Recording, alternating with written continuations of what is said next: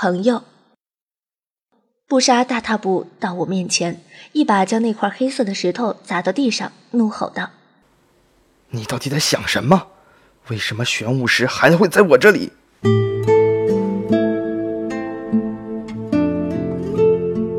原本就头晕目眩的我，此时觉得有如千军万马在耳边奔腾而过。我努力地睁大眼睛，将玄武石捡起，握在手心。在风中，这无衣蔽体的身子仿佛随时便会倒下。我声音微弱却坚决：“齐然，没事吗？”布莎怔了，再说不出一句话。她嘴唇微微颤抖着，握在身侧的手紧得指节泛白。然而，终于还是松开，声音有自制，有妥协，也有痛心。放心吧，七。不会有事的，是吗？我笑笑，由衷的，一时间心里像有什么痛突然消失，支撑着我的最后一点力量也随之被抽走了。我感觉自己晃了晃，声音离我好远。不杀，谢谢你。回头，眼前一黑，意识便离我远去了。冰衣。在最后的一刹那，我感觉有人如箭般冲过来，抱住了我。那眼中的惊惶、惊痛，终于渐渐离我远去，一片漆黑。说真的，意识慢慢清醒过来的时候，我还真宁愿自己继续陷入昏迷，那样至少感觉不到肩膀上火辣辣的麻痛。朦胧中，感觉有双手温柔地碰触着我肩上的伤口，很奇怪，那双手所到之处，都感觉说不出的清凉舒适。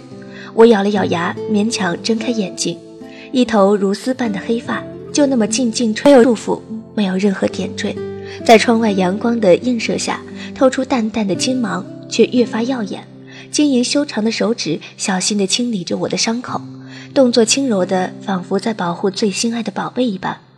我心里暖暖湿湿的，轻轻开口道：“齐然。”齐然的动作停了一下，惊喜地抬头看我。一张绝世容颜就这么毫无防备地映入我眼帘，他的脸色很苍白，不知是不是因为重伤刚愈，连嘴唇也没有半点血色。然而这丝毫无损他温和如絮、清俊如水的容颜。深湛的冰蓝色瞳眸就这么静静地映着呆怔的我，那眼中的柔和、疼惜和心痛，几乎把我彻底融化。我尴尬的想要别开脸。却不曾想牵动了脸上的伤口，痛得我龇牙咧嘴。齐然慌忙扶住我的脸，促声道：“别动，你的伤口还没有愈合。”一边帮我把襟口的衣服整理好，手指冰凉的触感让我忍不住浑身一阵酥麻，脸唰一下变红透了。我嘿嘿傻笑了声，道：“真难得，看到齐然的真面目啊，与我又添心痕的丑脸，形成鲜明的对比。”本是说笑的，想缓和一下气氛，齐然却丝毫不会意，只是低垂了头，紧盯着我的眼睛，一瞬不瞬。想不到那种不杀的招牌式表情，冷酷，竟也会出现在齐然的脸上。他薄薄的唇紧抿着，蓝眸转暗，忽然间没有了任何光彩，在那双清蹙的剑眉映衬下，竟愈发深邃。我的心没来由的又跳快了几拍。齐然，我困难的咽了咽口水。一张绝世的容颜，以这么暧昧的姿势盯着我，这个实在，该说我是好运还是坏运呢？那个，你的伤怎么样了？为什么要骗不杀？既然紧盯着我，哎，他的声音什么时候变得这么清冷的？为什么要一个人留下？我想起不杀背着他渐渐离我远去的背影，不知为何自动避开了他破人的视线，淡淡的道。没什么，只是不想欠人情而已。心里撕扯般的痛到底从何而来？既然一把抓住我的下颚，迫我面对他，清凉的手指没有用什么力，温柔但坚决。他的脸又迫近了我几分，眼中的伤痛瞬间击毁我薄弱的伪装。黑亮的发丝轻贴在我颊边，他说：“我要你看着我说。”我眨了眨眼，想将迷蒙的水汽都化去。但滚烫的泪水还是顺着眼角滑落，灼伤他握我下颚的指尖。齐然，我哽声道：“你们是我的朋友啊，要我怎么眼睁睁的看着你们受辱、死去？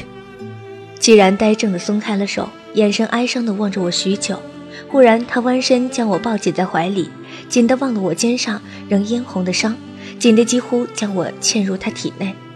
平易，你知道吗？他的声音发颤，透出无限的无措与恐惧。当我醒来看不到你们，当我看到不杀怀中满是鲜血的你，我真的好怕。我闻着他身上淡淡的幽谷清香，心里近乎的如无波的水面，清澈澄净。忍着肩膀的疼痛，我提臂抱住他，仍带着哭腔的声音震落了眼中翻滚的泪水。既然，我其实很怕。我将头埋入他怀中，尽情的流泪。我不想承认，可是当齐然倒在我面前，当布莎用憎恨的眼神望着我。当秦叶撕裂我衣服的时候，我真的好怕，好怕。有一瞬间，我甚至觉得自己又要回到那血腥昏暗的生活。幸好，我用哭得沙哑的声音说：“幸好，布莎还是回来了。我们还是朋友，对吗？”齐然一句话也没说，将我抱得更紧更紧。我痛得龇牙咧嘴，却忍不住在齐然怀里笑。仿佛看到了幸福的模样，长着翅膀，如天使般在我头顶盘旋。然而隐隐的有一种不安在慢慢滋长，有个声音在遥远的地方对我说：“水冰衣，你终有一天是要回去的。”